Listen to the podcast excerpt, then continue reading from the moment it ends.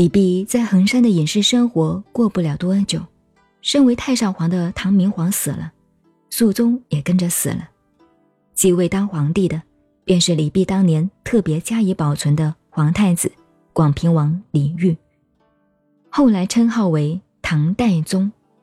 代宗登上帝位，马上就召李泌回来，起先让他住在宫内凭来殿书阁，跟着就赐他府地。又强迫他不可素食，硬是要他娶妻吃肉。这个时候，李泌却奉命照做了。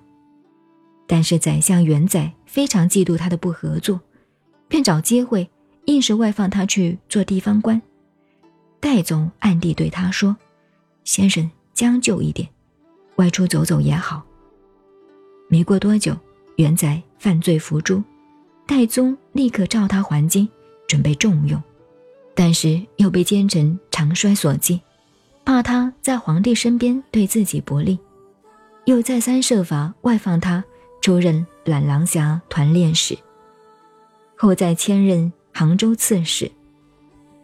他虽然贬任地方行政长官，到处仍有很好的政绩，这便是李泌的“和其光同其尘，战兮似或存”的自处之道。当时奉命在奉天，后来继位当皇帝，称号为唐德宗的太子李氏，知道李泌外放，便要他到行辕授以左散骑常侍。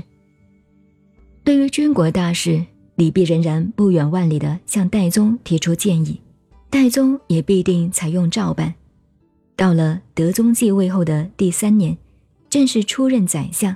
又封为叶侯，勤修内政，保全功臣，以调和将相；外结回纥大食，以困吐蕃而安定边陲。常有和德宗政见不同之处，反复申辩上奏达十五次之多。总之，他对内政的处理、外交的策略、军事的部署、财经的筹划，都做到了安和的绩效。但是德宗却对他说：“我要和你约法在先，因为你受到的委屈太多了，不要一旦当权就记恨报仇。如对你有恩的，我会待你还报。”李泌说：“臣素奉道，不与人为仇。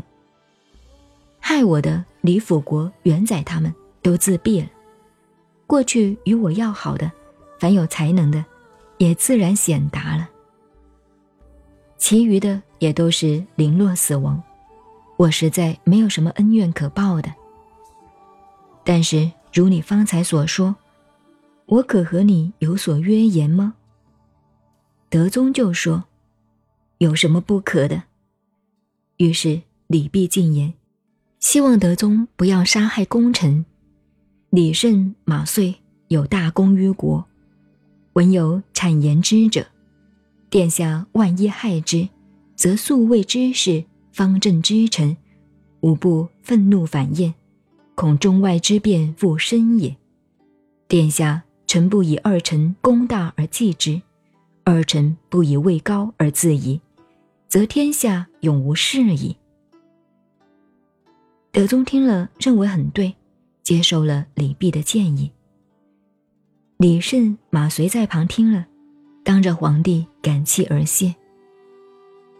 不但如此，他做起事来非常认真负责，经常与皇帝力争相权。因为德宗对他说：“自今凡军旅两处事，卿主之；立礼为严赏，就是张严赏；刑罚为魂。”李泌就说。殿下不以臣不才，使代罪宰相。宰相之职，天下之事，臣其平章，不可分也。若有所主，事乃有司，非宰相矣。德宗听了，便笑着说：“我刚才说错话了，你说的完全对。”